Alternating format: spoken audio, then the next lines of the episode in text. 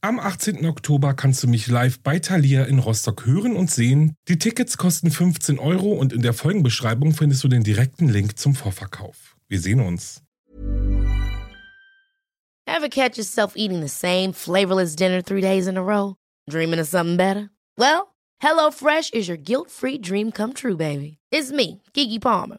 Let's wake up those taste buds with hot, juicy pecan-crusted chicken or garlic butter shrimp scampi.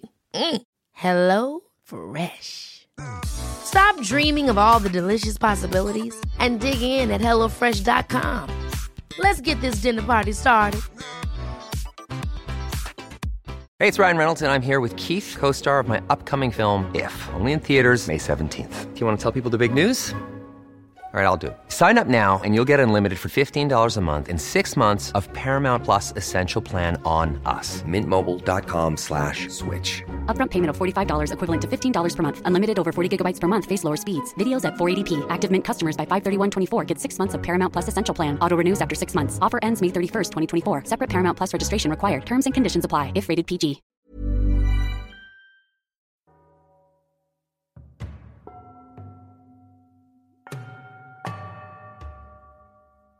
Hallo und herzlich willkommen bei Wahre Verbrechen. Das ist mein Podcast. Ich bin Alex und ich freue mich riesig, dass ihr eingeschaltet habt. Hallo auch an alle, die neu dabei sind und auch an alle, die zurückgekommen sind, weil ihr euch dachtet, ach, ich weiß gar nicht, ob ich dem noch zuhören möchte. Ja, ich freue mich, dass ihr wieder zurück seid. Willkommen zu dieser neuen Folge, die ich dieses Mal mit einer kurzen Frage beginne, die natürlich jeder für sich selbst beantworten muss, weil ja keiner eure Antwort hört. Aber wie sehr habt ihr bzw. liebt ihr immer noch Teenie-Serien und Filme? Ich bin ja aufgewachsen mit so Buffy, Beverly Hills 90210 und der ganzen Scream-Reihe und ich habe es geliebt, obwohl, nee, ich liebe es immer noch. Also ich liebe alles an diesen alten oder was ist alten, an diesen 90er Serien und Filmen.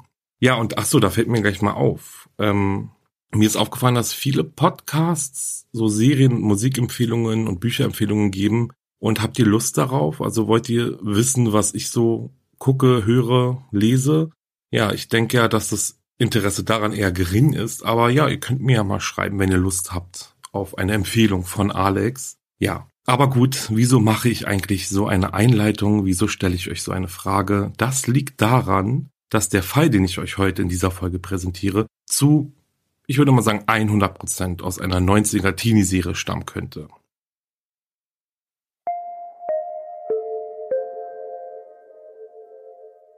An einem sonnigen Morgen im August 1986 radete Pat Riley durch den Central Park in New York City nahe der Rückseite des Metropolitan Museums of Art. Der Weg, den sie fuhr, führte in östliche Richtung und schlängelte sich durch Bäume und Büsche, die im Schatten des Museums wuchsen. Die 34-jährige Pat Riley kennt diesen Weg in und auswendig. Mehrmals die Woche fährt sie diese Route entlang zur Arbeit. Es war kurz nach sechs Uhr morgens, und als Pat Riley sich dem Museum näherte, fiel ihr Blick auf etwas, das auf dem Boden lag. Es schien eine Frau zu sein. Sie lenkte ihr Fahrrad zu der Stelle, an der die Frau unter einem großen Baum lag, stieg ab und ging näher heran. Riley sah vor sich den Körper einer jungen Frau liegen.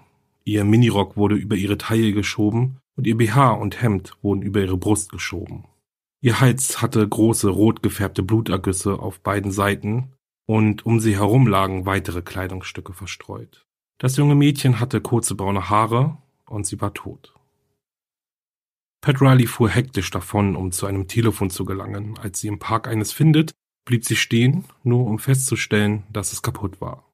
In der Madison Avenue hat sie dann endlich Glück, konnte die Polizei erreichen. Und so begann einer der sensationellsten Mordfälle in der Geschichte New York Cities. Die brutale Ermordung der 18-jährigen Jennifer Levin, auch bekannt als der Preppy Murder Case. In der Öffentlichkeit ausgeschlachtet wie eine Episode einer Teenie-Serie. Die Boulevardpresse der Stadt richtete sich an ein unersättliches Publikum, das nicht genug von dem Drama bekommen konnte, das sich täglich in den 6 Uhr Nachrichten und vor dem Gerichtsgebäude abspielte. Im Zentrum dieses Falls stehen eine Gruppe privilegierter Teenager der Upper East Side, Sex und ein Mann, der eine lächerliche Geschichte von einem sexuellen Übergriff erzählte und der sich als das arme Opfer einer aggressiven Frau darstellte, die so entschlossen war, ihn zu verführen, dass er sie töten musste, um sie aufzuhalten. Als die Polizei am Morgen des 26. August 1986 am Tatort eintrifft, finden sie die Leiche eines jungen Mädchens, das die typischen Anzeichen einer Vergewaltigung aufwies. Ihre Beine waren gespreizt, ihre Kleidung war größtenteils ausgezogen und sie hatte offensichtliche Wunden am Hals, die auf eine Strangulation hinwiesen. Innerhalb weniger Minuten drangen Polizisten, Gerichtsmediziner und Fotografen um die Leiche herum.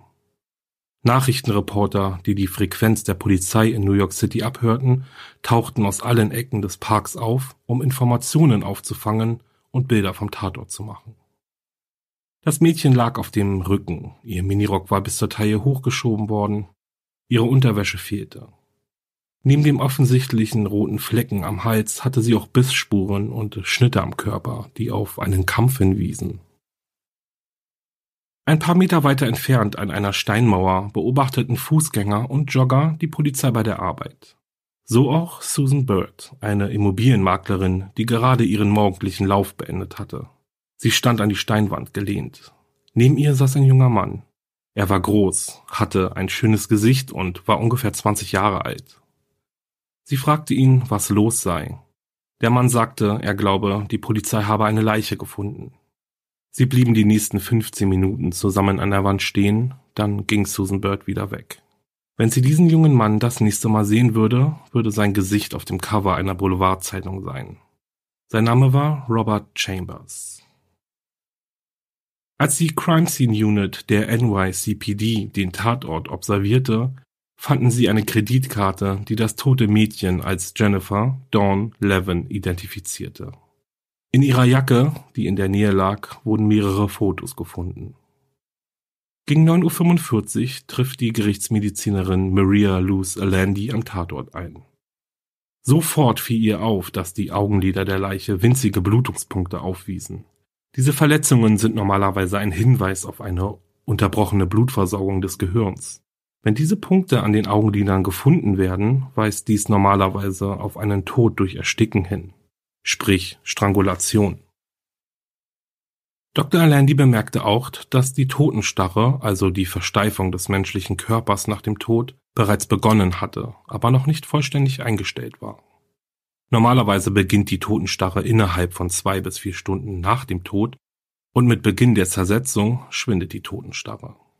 Die Schätzung des Todeszeitpunkts ist eine sehr ungenaue Wissenschaft, da die Genauigkeit von einer Vielzahl von Faktoren abhängt. Dr. Landy schätzt den Zeitpunkt des Todes in diesem Fall auf ungefähr vier Stunden zuvor. Die Detectives konnten Jennifers Vater Steve Levin ausfindig machen und ihm die Nachricht von dem Tod seiner Tochter überbringen. Er rief sofort eine Freundin von Jennifer an, um herauszufinden, was in der Nacht geschehen war, und die erzählte ihm, dass sie gemeinsam auf der Upper East Side in einer Bar mit dem Namen Dorian's Red Hand waren. Die Upper East Side von Manhattan entlang der First, Second and Third Avenue ist gesäumt von Bars, Restaurants und Clubs, in denen sich junge Leute versammeln, um zu trinken, zu feiern und sich zu treffen. Fast jede Nacht treffen sich die Rich Kids von New York in diesen Bars, wo Alkohol, Drogen und Sex Teil ihres Nachtlebens sind, insbesondere in den 80er Jahren, als das Mindesttrinkalter noch 18 Jahre betrug. In dieser Zeit entwickelte die Gesellschaft ein bestimmtes Bild von diesen jungen Menschen, die als wohlhabend, verwöhnt und nachsichtig dargestellt wurden. Sie besuchten Privatschulen, trugen Designerklamotten und machten Urlaub in den Hamptons. Sie fuhren die BMWs ihrer Eltern und strebten Studiengänge an Elite-Universitäten an. Dorians Red Hand war bei Jennifer Levin und ihren Freunden sehr beliebt und die Gruppe besuchte sie mehrmals pro Woche. Die Bar war immer überfüllt, was bedeutete, dass man hier immer irgendjemanden trifft, den man kennt. Man könnte sagen, dass Dorians Red Hand sich zu einer Art Privatclub der Teenager der Upper East Side entwickelte. Ende August 1986 war die Bar voller Highschool-Absolventen, die sich voneinander verabschiedeten, bevor sie aufs College gingen. Sie tranken Longdrinks, die sie mit ihren teils falschen Ausweisen kauften und machten Pläne, sich wieder zu treffen. Es war der Abend, an dem Jennifer Robert Chambers das erste Mal gesehen hatte.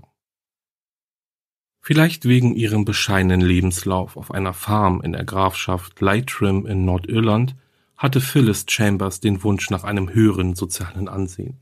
Als ihr Sohn Robert geboren wurde, von dem sie glaubte, dass er übertalentiert für größere Dinge bestimmt sei, konzentrierte sie ihre ganze Aufmerksamkeit auf ihn. Sie schickte Robert zu den besten Schulen, die sie sich leisten konnte, obwohl sie es eigentlich überhaupt nicht konnte. In New York City arbeitete Phyllis als Hausdame für wohlhabende Familien.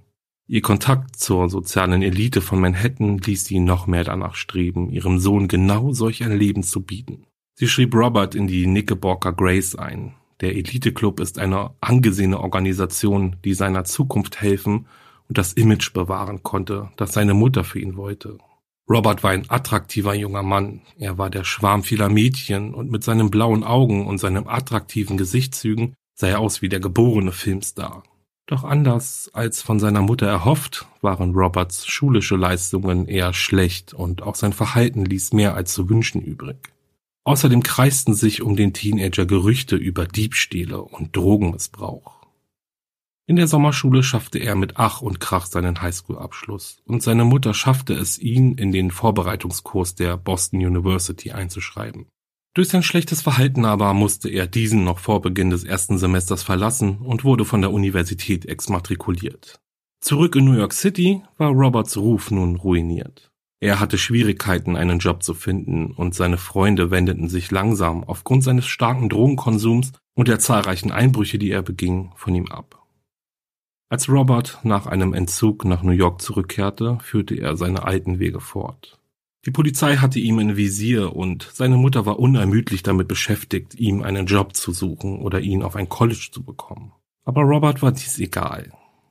An einem Spätsommerabend im Jahr 1986 ist Robert mit seinen Freunden in der Bar Dorian's Red Hand und trifft auf die 18-jährige Jennifer Levin. Jennifer kennt den jungen Mann schon von vorherigen Besuchen. Er ist ihr schon öfters aufgefallen, doch leider war er vergeben. Doch an diesem Abend war Robert alleine in der Bar und sie fiel ihm auf. Zu einer ihrer Freundinnen hatte er gesagt, sie sei das schönste Mädchen der Welt und nur wenige Stunden später verlassen Robert und Jennifer gemeinsam die Bar. Jennifer Levin war kontaktfreudig, hübsch und hatte viele Freunde. Sie wuchs auf Long Island auf. In den frühen 70er Jahren ließen sich ihre Eltern scheiden. Jennifer und ihre Mutter ziehen nach Kalifornien, kehrten aber 1979 nach New York zurück. Jennifer war extrovertiert, liebte es Spaß zu haben und mit Freunden auszugehen. Sie genoss also einfach ihre Jugend, könnte man sagen. Obwohl sie erst 18 Jahre alt war, sah Jennifer älter aus. Sie hatte kurzes braunes Haar und ein breites, einnehmendes Lächeln. Das junge Mädchen neigte dazu, sich leicht zu verlieben. Sie hatte schon einige Freunde, aber die haben sie immer wieder enttäuscht.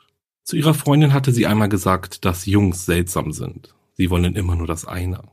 Während des gesamten Sommers 1986 hingen sie und ihre Freunde in der Bar Dorian's Red Hand ab wo sie an einem Abend einen großen, gut aussehenden jungen Mann an der Bar stehen sieht. Schnell erfährt sie, dass der junge Mann Robert Chambers ist, und als er ihr irgendwann die Aufmerksamkeit schenkte, die sie sich von ihm erhofft hatte, dachte sie sich, vielleicht habe ich dieses Mal Glück. Als die Detectives Al Genova und Frank Connelly von der NYPD am Morgen des Mordes Robert Chambers ausfindig machten, hatten sie keine Ahnung, was sie erwarten sollten. Sie gingen zu seinem Haus und Genova erklärte Roberts Mutter, dass ein Mädchen ermordet wurde und sie mit ihrem Sohn sprechen mussten. Als dieser aus dem Schlafzimmer kam, wurden die Ermittler stutzig. Er hatte Kratzer am Gesicht und an den Armen. Und sie waren sehr frisch. Die Ermittler baten Robert, sie zum Revier zu begleiten. Er stimmte zu und begleitete sie. Woher hast du die Kratzer in deinem Gesicht? Meine Katze hat mich gekratzt, antwortete Robert. Was ist mit deiner Hand passiert? Ich habe Fußböden für eine Frau geschliffen, die in der Wohnung über mir wohnt, und habe mich dabei verletzt. Um circa 17 Uhr am selben Abend, an dem auch Roberts Verhör stattfand, versammelte sich die gesamte New Yorker Presse und wartete auf ein Statement der Ermittler. In den Medien wurde schon wild über den Mord im Central Park berichtet und jeder wartete auf Neuigkeiten. Robert hatte verschiedene Versionen von dem, was in der Nacht zuvor passiert ist. Zuerst sagte er, dass Jennifer die Bar ohne sein Wissen verlassen habe und er sie nicht mehr wiedergesehen hat. Dann sagte er, dass sie über die Straße ging, um Zigaretten zu kaufen. Aber Jennifer rauchte gar nicht. Nachdem die Detectives ihre Zweifel geäußert hatten, sagte Robert, er sei mit ihr zusammen aus der Bar gegangen und sie hätten sich dann aber auch gleich wieder getrennt. Detective Sheehan versuchte es auf eine andere Art, um an Robert heranzukommen. Er gab sich verständnisvoll und freundschaftlich. Der erfahrene Detective wusste, dass dies der beste Weg war, einem Verdächtigen ein Geständnis zu entlocken. Ja, ich habe die Bar mit ihr verlassen, denke ich, sagte Robert. Er fing an, unruhig auf seinem Stuhl herumzurutschen, und dann gab er ein langes und detailliertes Geständnis ab, welches die Detectives sprachlos zurücklassen sollte. Roberts Geständnis fing damit an, wie er Jennifer in der Nacht zuvor im Dorians zum ersten Mal gesehen hatte. Er erzählte, dass er mit Freunden in der Bar war, als seine Freundin Alex vor allen Leuten mit ihm zu streiten anfing und die Bar verließ. Er sagte, ihm war das alles super peinlich. Irgendwann kam Jennifer mit zwei Tequila-Shots zu ihm und bot ihm einen an. Später verließen sie zusammen die Bar und liefen die 86th Street entlang. Robert verabschiedete sich dann plötzlich von Jennifer, die aber nicht verstand wieso und ihn überredete, noch etwas zu bleiben. Sie bot ihm an, mit ihr in den Park zu gehen, doch Robert lehnte immer wieder ab. Laut Robert soll Jennifer sehr aufdringlich gewesen sein, er musste sie mehrmals von sich wegschieben. Sie setzten sich dann auf eine Bank, wobei Jennifer plötzlich aufstand und für einige Minuten in einem Gebüsch verschwand. Das nächste, woran ich mich erinnere, ist, dass sie mich von hinten gepackt und meine Arme mit ihrer Unterhose hinter meinem Rücken gefesselt hat, sagte Robert. Sie fing an, meine Hose auszuziehen. Sie fing an, mit mir zu spielen. Ich sagte ihr immer wieder, sie solle aufhören, dass sie mir weh tut. Dann setzte sie sich auf meinen Schoß und grub ihre Fingernägel in mein Gesicht und meine Brust. Daher habe ich auch die Verletzungen. Als ich es endlich schaffte, meine Hände frei zu bekommen, packte ich sie und stieß sie von mir weg. Es ging alles so schnell und ehe ich mich versah, knallte sie hart gegen einen Baum und lag regungslos auf dem Boden. Sie hat mich vergewaltigt und ich wollte mich nur befreien. Als die Detectives Zweifel an seiner Geschichte äußerten, wurde Robert defensiv. Sie hat mich angefasst, ohne meine Zustimmung, sagte er. Egal wie wahr Roberts Geständnis in diesem Moment war, eine wichtige Frage konnte er nicht erklären. Woher kamen die Blutergüsse an Jennifers Hals? Die Hetzkampagne der Presse gegen Jennifer Levin begann fast noch am Tag ihres Mordes. Von Anfang an liefen die Berichte der Boulevardzeitungen in die Richtung, dass Jennifer ihren Tod durch ihr durchtriebenes Verhalten und durch ihr Image als Teenager-Vamp selbst zu verantworten hat. Die Presse akzeptierte Roberts Aussage, er habe sich nur von Jennifer befreien wollen, nachdem sie ihn sexuell missbrauchte und stellten ihn als das Opfer in diesem Verbrechen dar.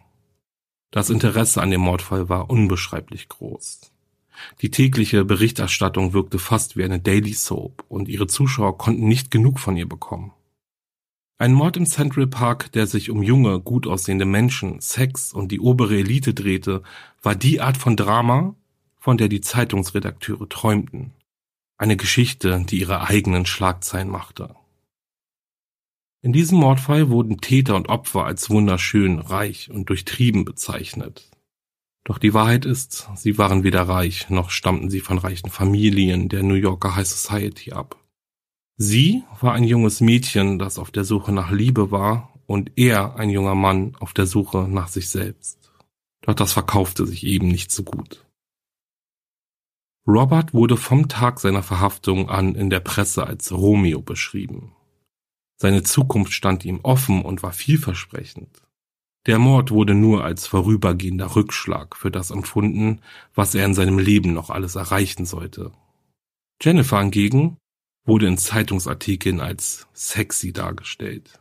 Die Stories über sie drehten sich rein darum, wie viele Sexpartner sie wohl schon gehabt hatte.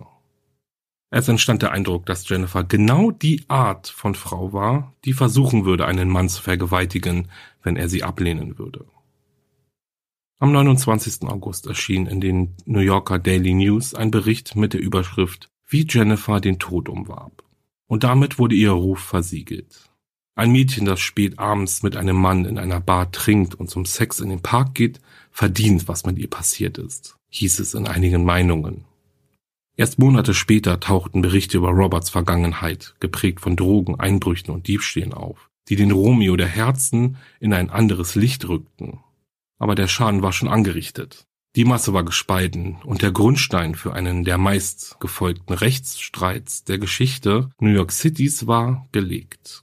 Auf der einen Seite stand eine engagierte Staatsanwaltschaft und Verfechter von Opferrechten.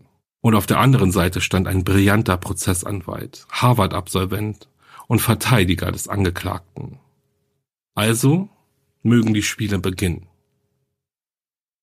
Als Roberts Anwalt wurde Jack T. Littman engagiert. Er war einer der bekanntesten Verteidiger der Stadt und nahm in den vergangenen Jahren an mehreren hochkarätigen Gerichtsverfahren teil. Littmans bislang berühmtester Prozess war der Mord an Bonnie Garland. Garland war eine 20-jährige Studentin der Yale University, die 1977 in ihrem eigenen Zuhause von ihren Kommilitonen Richard Herron mit einem Hammer zu Tode geschlagen wurde. Littmans Verteidigungstechnik beruhte darauf, Herron als Opfer von Garland darzustellen, weil er von ihr misshandelt wurde. Herron wurde anschließend statt wegen Mord nur wegen Totschlags verurteilt. Die leitende Prozessanwältin war Linda Fairstein. Den Großteil ihrer Karriere verbrachte sie mit der Verfolgung von Vergewaltigungsfällen und war bekannt für ihr Einfühlungsvermögen gegenüber Opfern von sexuellen Übergriffen. Fairstein war entschlossen, Jennifer Levins Namen wieder sauber zu waschen. Am 29. September bat Littman vor Gericht um Roberts Freilassung gegen eine Kautionszahlung. Als Unterstützung brachte er ein Schreiben des Erzbischofs Theodore McCarrick mit, der Robert und seine Mutter schon lange kennt und in dem er beschreibt, was für ein zuvorkommender, hilfsbereiter und guter junger Mann Robert doch sei. Er ist sich sicher, dass Robert niemals jemanden etwas zuleide tun könnte. Obwohl den meisten Angeklagten eines Mordprozesses eine Kaution verweigert wurde, konnte Richter Howard E. Bell überzeugt werden. Er setzte die Kaution auf 150.000 US-Dollar fest und fügte eine Bedingung hinzu. Bei einer Freilassung müsste Robert sich regelmäßig bei einem Geistigen in einer Kirche melden. Fairstein war empört. Die Entscheidung kam ihr bekannt vor. Im Fall Bonnie Garland wurde der Angeklagte ebenfalls gegen Kaution freigelassen und unter die Aufsicht der katholischen Kirche gestellt. Roberts Familie versuchte das Geld aufzutreiben, konnte aber nicht das ganze Geld zusammenbekommen. Den fehlenden Rest stellte Jack Dorian, der Besitzer der Bar Dorian's Red Hand, zur Verfügung. Im November 1986 eröffnete die Staatsanwaltschaft Littman, dass sie das Tagebuch von Jennifer gelesen habe. Littman entschied sich, diese Information an die Presse zu geben. Nur verdrehte er wissentlich die Tatsachen. Er behauptete, dass sich die Tagebucheinträge hauptsächlich um Jennifers Sexleben drehten und dies der Beweis dafür war, dass sie ein Vamp war. Die Schlagzeile Jennifers Sex Diary dominierte die Titelseiten der Magazine. Natürlich bestritt Fairstein vehement, dass es sich um ein Sextagebuch handle, doch das interessierte die Boulevardpresse nicht. Ihr gefiel der Gedanke, dass Jennifer Beweise hinterlassen hatte, die ihr Sexleben enthüllten. Letztendlich wurde das umstrittene Tagebuch Richter Bell zur privaten Überprüfung übergeben. Anschließend gab er bekannt, dass das Tagebuch keine zulässigen Beweise und nichts enthielt, was für den Fall relevant und wesentlich war. Um Jennifers Ruf kämpfte auch eine Organisation mit dem Namen Justice for Jennifer. Sie wurde von ihren Freunden gegründet und wuchs von Tag zu Tag. Die Gruppe trug, wann immer sie in der Öffentlichkeit war, Stecknadeln als Erkennungsmerkmal und ließ keine Gelegenheit aus, mit der Presse zu sprechen. Und allmählich bröckelte die Meinung, Robert sei das eigentliche Opfer in diesem Fall. Der Prozess ging nur schleppend voran. Immer wieder reichte Littman Anträge beim Richter ein, die geprüft werden mussten, um dann zugelassen zu werden oder eben nicht. Dieser Aufwand kostete den Prozess im Allgemeinen sehr viel Zeit. Und die Presse wurde langsam müde vom Warten und so beruhigten sich die Schlagzeilen allmählich. Robert Chambers ließ jedoch keinen Moment aus, klarzustellen, dass wenn er den Prozess verliert, er unschuldig im Gefängnis sitzen wird. Das waren schlechte Erklärungen dafür, dass er kritisiert wurde, weil er anstatt sich für den Prozess vorzubereiten, lieber in Bars und Clubs abhing, um zu feiern. Im Dezember 1987 ging Robert auf eine Party. Es floss viel Alkohol und irgendwann kam die Gruppe auf die Idee, sich selbst auf Video aufzunehmen.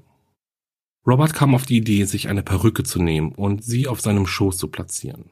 Dann fing er an, sich selbst zu würgen, griff sich eine Puppe, hielt sie direkt vor die Kameralinse und drehte ihr den Kopf um. Dabei sagte er in hoher Stimme, Mein Name ist... Der Kopf der Puppe brach ab und fiel zu Boden. Ups, ich glaube, ich habe sie getötet. Die Gruppe Freundinnen brach in johlendes Gelächter aus und die Aufnahme stoppt. Der Mordprozess wurde am 4. Januar 88 eröffnet. Der Fall nahm wieder an Fahrt auf und die Presse berichtete von jedem einzelnen Prozesstag. Littman blieb bei seiner Verteidigungstaktik und gab die Schuld an dem Verbrechen dem Opfer. Vor Gericht erschienen die Ermittler, Jennifers und Roberts Freunde sowie Gerichtsmedizinerin Dr. Maria Landy. Sie sagte aus, dass die Kompression des Halses des Opfers erheblich sein müsse, um den Tod herbeizuführen. Dies war ein entscheidender Beweis, woraufhin Robert erklärte, dass er Jennifer für einen Moment am Hals packte und sie von sich warf. Der letzte Zeuge der Staatsanwaltschaft war Dr. Werner Spitz, der seine Meinung zu der Verletzung von Jennifer Levin mitteilen sollte. Dr. Spitz wurde auch von Littman angefragt, um für die Verteidigung auszusagen. Dieser lehnte jedoch ab und nun musste er sich Littmans scharfen Fragen stellen. Ich fordere Sie auf, Doktor, uns zu erklären, wie die Bluse zu einem Seil um den Hals des Opfers zusammengezogen wurde. Können Sie das erklären? Das kann ich nicht sagen. Tatsache ist, dass Sie es nicht können, oder? Wenn Sie wollen, zeige ich es Ihnen selbst. Dr. Spitz und Littman schrien sich an. War es womöglich Littmans Taktik, den Arzt aus der Ruhe zu bringen und so seine Aussage unbedeutend zu machen? Am 2. März rief Littman insgesamt fünf Zeugen in den Zeugenstand, die für Robert aussagten. Unter ihnen war auch Dr. Kornblum, der Dr. Spitz Aussage so gut es ging zu widerlegen versuchte.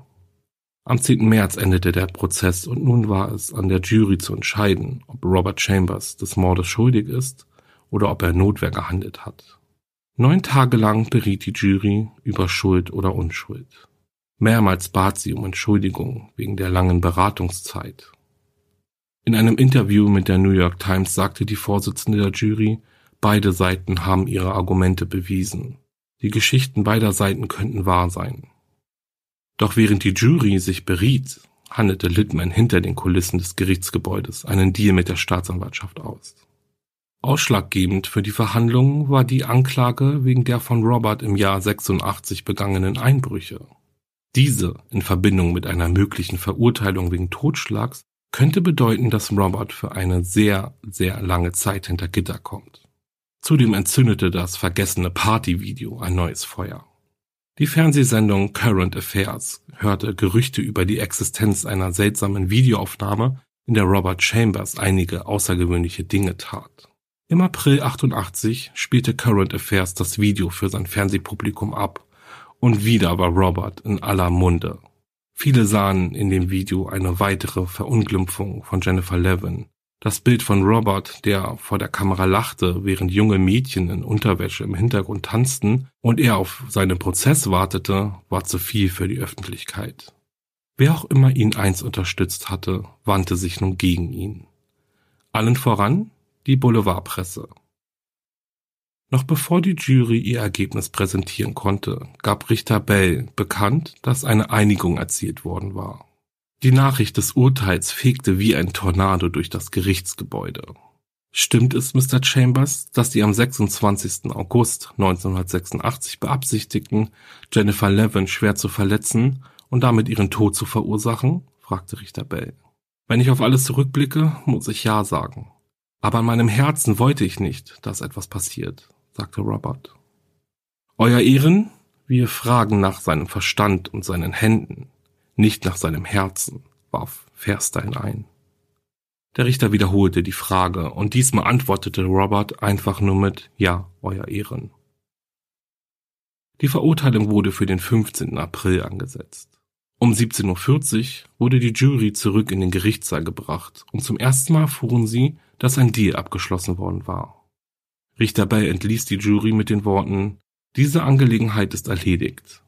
Vielen Dank für Ihre Dienste. Und Robert wurde zu einer Haftstrafe von 15 Jahren verurteilt. Am 14. Februar 2003 wird Robert Chambers im Alter von 36 Jahren aus dem Auburn-Gefängnis in New York entlassen. Bis dahin hat er die vollen 15 Jahre hinter Gittern verbracht. Seine Aussicht auf eine vorzeitige Entlassung hatte er verspielt, nachdem bei ihm Marihuana gefunden wurde. Wären seine Bewährungsanfragen durchgegangen, hätte er bereits im Jahr 97 das Gefängnis als freier Mann verlassen können. Knapp zehn Jahre, nachdem er die damals 18-jährige Jennifer Levin versehentlich, wie er sagt, umgebracht hat. Phyllis Chambers, Roberts Mutter, setzte sich in den 15 Jahren, in denen er in Haft saß, ununterbrochen für die Freilassung ihres Sohnes ein. Sie hielt an der Opferschuldtheorie fest und wurde nicht müde, dies immer wieder deutlich zu machen. Jennifers Mutter hingegen hatte keine Kraft mehr. Sie kämpft noch immer darum, den Verlust ihrer Tochter zu verkraften. In einem Interview sagte sie, ich denke, sie hat unglaublich viel Glück, ihren Sohn zurückzubekommen, weil ich meine Tochter nicht zurückbekomme. Und wie erging es Robert denn nun in Freiheit? Na dann passt mal auf. Fast jeder in dem Wohnhaus der E 57th Street in der Innenstadt von Manhattan ahnte, was in der Wohnung im 17. Stock vor sich ging. Monatelang tauchten zu jeder Tages- und Nachtzeit unfreundliche Fremde an der Haustür auf und traten innerhalb weniger Minuten ein und aus. Einige der Besucher waren zwielichtige Gestalten und viele schienen reich zu sein. Die Nachbarn beschwerten sich über die verdächtigen Aktivitäten und riefen mehrmals die Polizei. In der Nacht vom 22. Oktober 2007 dringt ein bewaffneter Trupp der NYCPD mit einem Durchsuchungsbefehl in die Wohnung 17b ein und verhaftet zwei Verdächtige. Robert Chambers, mittlerweile 41 Jahre alt, und seine Freundin Sean Coville, 39. Robert leistete erheblichen Widerstand gegen seine Verhaftung, konnte jedoch überwältigt werden und landete ohne Umwege dort, wo er bereits schon 15 Jahre sein Leben verbracht hatte. Die Polizei sicherte mehrere Päckchen Kokain sowie Crack und Marihuana. Sean Coville wurde zu einer Haftstrafe verurteilt. Sie ist übrigens eines der Mädchen, die auf der Party waren, auf der das Video entstand, welches kurz vor Roberts Verurteilung in der Sendung A Current Affair ausgestrahlt wurde. Robert Chambers wurde wegen des Besitzes von Drogen im Wert von 30.000 US-Dollar und deren Verkauf zu einer Haftstrafe von 19 Jahren verurteilt. Und damit war nun eines sicher. Er war nicht der charmante junge Mann, der in Notwehr Jennifer Levin umgebracht hatte, um sich vor ihren Angriff zu schützen und den eine rosige Zukunft erwartete. Nein, das war er nicht, denn das war er auch nie gewesen.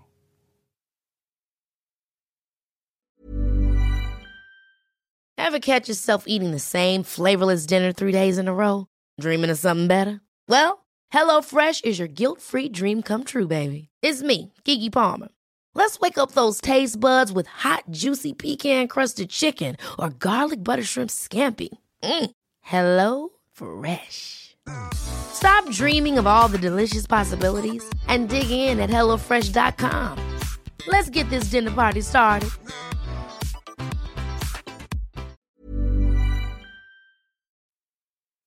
Und das, ihr Lieben, war es mit dem heutigen Fall und ganz ehrlich, was soll ich sagen? Ich glaube, ich gehe zuerst einmal auf das Verhalten der Presse ein, mein Lieblingsthema. Also ich versuche es zumindest, denn wie schrecklich war das denn bitte? Ich hoffe und ich glaube, dass solch ein Ausmaß heute gar nicht mehr stattfinden kann, beziehungsweise könnte, wobei man weiß ja nie. Doch dieser Fall ist wieder einmal das perfekte Beispiel dafür, wie sehr die öffentliche Meinung durch die Medien beeinflusst werden kann. Rund um diesen Fall hat sich die Presse ja zwei Personen erschaffen, die so zum einen überhaupt gar nicht existierten und zum anderen hat sie ein schreckliches Verbrechen genommen und es zu einem Show-Act gemacht. Abgesehen davon, dass weder Jennifer noch Robert Mitglied der New Yorker High Society waren, wurden beide in eine Rolle gesteckt, die keiner von ihnen bediente. Er, der smarte, intelligente und aalglatte College-Student, und sie, der männerverführende Vamp, die sich ohne Rücksicht auf ihr Gegenüber nahm, was ihr ihrer Meinung nach zustand. Im Zusammenhang mit diesem Verbrechen ist das alles doch irgendwie, ja, pervers, finde ich.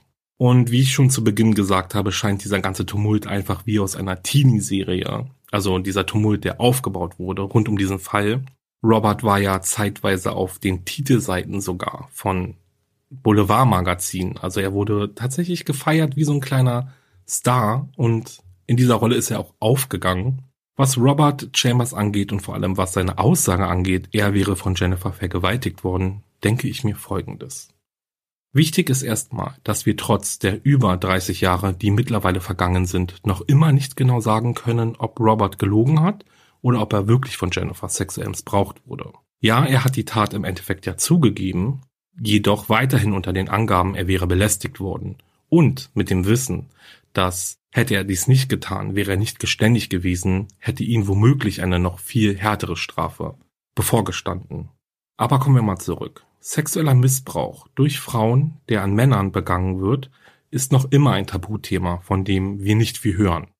Ich habe euch ja erzählt, wie die Polizisten reagiert haben, nachdem Robert gestanden hatte. Sie waren, ja, sprachlos, könnte man sagen. Ihm wurde nicht geglaubt, also zuerst zumindest, aber die Tatsache, dass ein Mann von einer Frau überhaupt sexuell misshandelt werden könnte, schien damals, aber auch teils noch heute, ja, etwas Unmögliches. Solche Berichte wirken eher wie ein Mythos, als dass sie ernst genommen werden. Doch findet dieser Missbrauch durchaus statt. Auf das wichtige Thema Victim Blaming gehe ich gleich auch noch ein wenig ein. Aber bleiben wir erstmal bei dem Thema Missbrauch. Laut der statistischen Auswertung des Bundeskriminalamtes zum Thema Vergewaltigung, sexuelle Nötigung und sexuelle Übergriffe wurden im Jahr 2019 9426 Fälle bei der Polizei angezeigt. 7969 dieser Fälle konnten aufgeklärt werden, was eine Aufklärungsrate von 84,5 Prozent beträgt. Die Statistik zählt sowohl die vollendete Tat als auch die versuchte Tat zusammen wobei sie dann auf insgesamt 9.523 Opfer im Jahr 2019 kommt, von denen 8.967 Frauen und 556 Männer waren, beziehungsweise sind. 556 Männer. Jetzt lassen wir uns von dieser Zahl im Vergleich zu den weiblichen Opfern erstmal nicht ernüchtern, denn ich denke, diese Zahl bringt auch deutlich zum Ausdruck, wie selten Männer einen Übergriff überhaupt anzeigen. Abgesehen davon stützt sich die Statistik ja auf bekannte Werte, also die, die bei der Polizei auch angezeigt wurden. Und ich denke uns eines klar, die Dunkelziffer ist um einiges höher. Ich möchte auf gar keinen Fall vergleichbare Zahlen relativieren, also vergleichbare Zahlen zum Beispiel auf das Geschlecht bezogen. Ich denke nur, dass es wichtig ist, darüber zu sprechen, dass sexuelle Gewalt nicht nur einem Geschlecht passiert. In Bezug auf Robert Chambers möchte ich auch gar nicht behaupten, dass er Opfer von Jennifers Missbrauch wurde. Das steht mir ja gar nicht zu. Genauso wenig wie zu sagen, dass er es nicht wurde. Persönlich aber, also unter uns, denke ich, dass anhand der anderen offensichtlichen Beweise, wie die Blutergüsse um Jennifers Hals und die Kratzspuren in Roberts Gesicht, welche auf einen Kampf hinwiesen, die hochgeschobene Kleidung des Opfers, zudem noch Roberts Verhalten, ja, da denke ich, dass er definitiv nicht so unschuldig ist, wie er versucht hat, die Öffentlichkeit glauben zu machen. Woran wir aber in dieser Folge auch auf gar keinen Fall vorbeigehen können, ist das Thema Victim Blaming. Und für alle, die damit jetzt nichts anfangen können, versuche ich mal kurz zusammenzubringen, was hinter Victim Blaming eigentlich steckt oder was dahinter steht. Und in einem Artikel zu dem Thema habe ich eine ziemlich treffende Einleitung gelesen. Victim Blaming oder auch die Täter-Opfer-Umkehr beschreibt das Phänomen, bei dem Menschen die Schuld für ein traumatisches Ereignis dem Opfer zuschieben. Vor allem im Falle von sexuellen Übergriffen oder Vergewaltigungen tritt die Täter-Opfer-Umkehr häufig auf, sehr, sehr viel häufiger sogar, wenn es sich bei den Opfern um eine Frau handelt. Was hattest du an? Hast du Alkohol getrunken? Hast du auch oft genug und deutlich Nein gesagt? Das sind Fragen, denen sich Opfer von sexuellen Übergriffen oder von Vergewaltigungen mit als erstes stellen müssen, wenn sie es dann geschafft haben, ihren Mut überhaupt dazu zu finden, ihren Peiniger anzuzeigen. Und schon befinden wir uns mittendrin im Victim Blaming. Denn was macht es aus, was man anhatte? Was macht es aus, ob man getrunken hat? Ja, und was macht es aus, wenn ich nur einmal Nein gesagt habe? Nichts. Die Tat an sich ist ja das, was falsch ist. Ein kurzer Rock lädt ja nicht dazu ein, ungefragt jetzt berührt werden zu wollen. Und einmal Nein heißt trotzdem Nein und dafür brauche ich ja jetzt nicht 20 Wiederholungen. Also ich denke, ihr versteht, was ich meine. Das Schlimme ist, dass dieses Victim Blaming nicht bei irgendwelchen Idioten und Idiotinnen, ja sorry dafür, Halt macht, sondern wie schon erwähnt, noch immer größtenteils zu den Ermittlungen der Polizei gehört und auch im Gerichtssaal, ja, seinen festen Platz hat, kann man sogar sagen. Und wenn wir uns jetzt zum Beispiel auch mal die MeToo-Bewegung angucken, ja, und da steht ja immer wieder besonders eine Frage auf der Gegenseite und die lautet, wieso haben sich die Opfer denn nicht früher gemeldet? Ja, wieso bloß?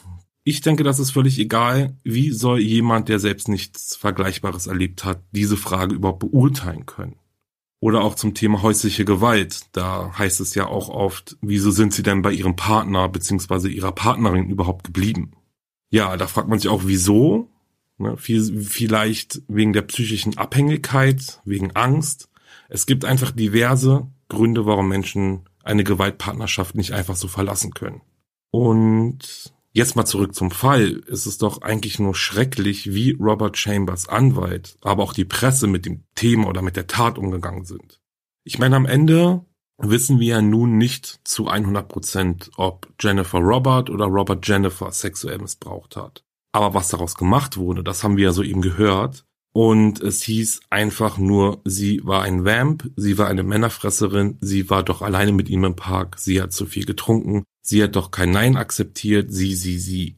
Also sie muss es ja gewesen sein, weil sie sich angeblich so verhalten hat, beziehungsweise so gegeben hatte. Dass aber Jennifer diejenige war, die am Ende ermordet wurde und halbnackt im Park gefunden wurde, das war dann auch schon irgendwie gar nicht mehr so richtig präsent, habe ich das Gefühl. Ja, ein kleiner Denkanstoß zum Thema Victim Blaming. Da kommen wir sicherlich noch in anderen Folgen drauf zurück. Und ja, ihr Lieben, ich würde mich jetzt von euch verabschieden. Ich bin gespannt, wie ihr über den Fall denkt.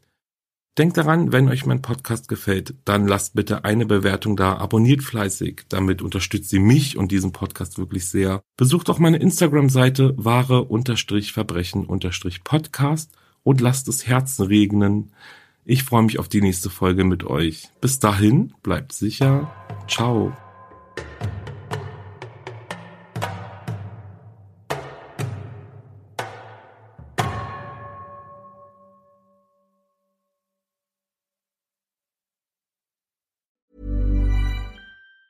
Planning for your next trip? Elevate your travel style with Quince. Quince has all the jet setting essentials you'll want for your next getaway, like European linen premium luggage options, buttery soft Italian leather bags, and so much more. And is all priced at 50 to 80% less than similar brands. Plus, Quince only works with factories that use safe and ethical manufacturing practices. Pack your bags with high-quality essentials you'll be wearing for vacations to come with Quince. Go to quince.com/pack for free shipping and 365-day returns. Höre jetzt die vierte und alle anderen Staffeln meines True Crime Podcasts Steig nicht ein, exklusiv auf Podimo. Alle Infos findest du in der Folgenbeschreibung.